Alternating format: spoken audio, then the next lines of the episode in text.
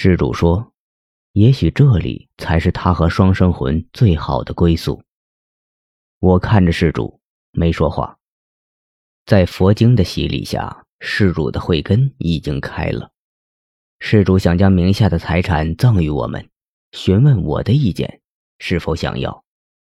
我摇摇头，告诉施主：“一切皆有因果定数，倒不如把这些东西用到该用的地方。”施主复杂的看着我，点了点头，支付了先前向老奴承诺的酬劳，将剩下的财产全都捐了出去。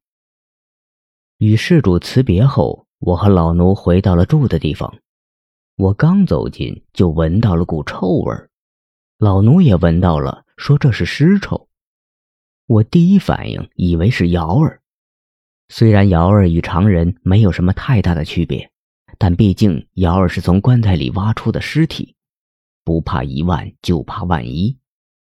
瑶儿没在院子，我喊了她几声，瑶儿才从房间里走出来，她的神情有些疲倦。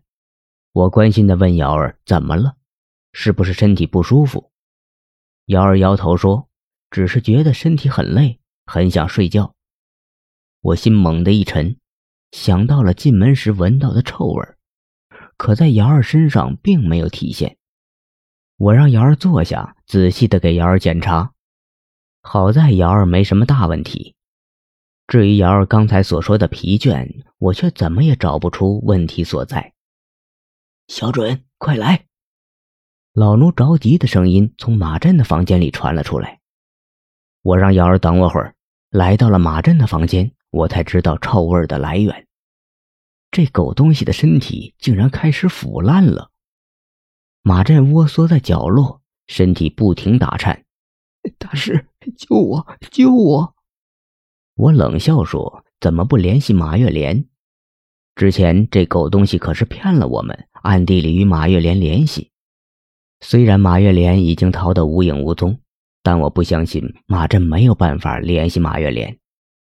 马震哭得很狼狈，一个劲儿的向我保证，马月莲真的没再管过他，还从口袋里摸出个类似哨子的东西递给我说：“这是他跟马月莲联系的关键。马月莲想要找到他很容易，但是他想要找到马月莲就必须得靠这个。”我拿了过来，仔细一看。这东西并不是什么哨子，而是用死人的断指做成的哨子。我猜测这俩人的联系应该就是靠着某种阴界在传达。我将手中的东西丢给马震，让他示范一遍。马震此时的状态并不好，他用尽全力吹起了断指。我并没有听到声音，而是感觉到一股阴凉的气息从断指里吹了出来。渗入了空气里，马震连续吹了几声，都没有什么反应。看来马月莲还真的是铁了心了。马震见我不为所动，生怕我见死不救，主动说：“前几天他就感觉到身体出现异样，也意识到这具身体已经不行了，就背着我们暗暗的吹响了断指。”马月莲曾经告诉他。若是遇到解决不了的事情，就多吹几遍，他一定会出现的。马震吹了几遍，马月莲都没出现，他意识到马月莲可能真的放弃他了。马震怕了，他没敢跟我们说，怕我们惩罚他。我看着马震卑微的样子，出手抑制了他身上的湿气。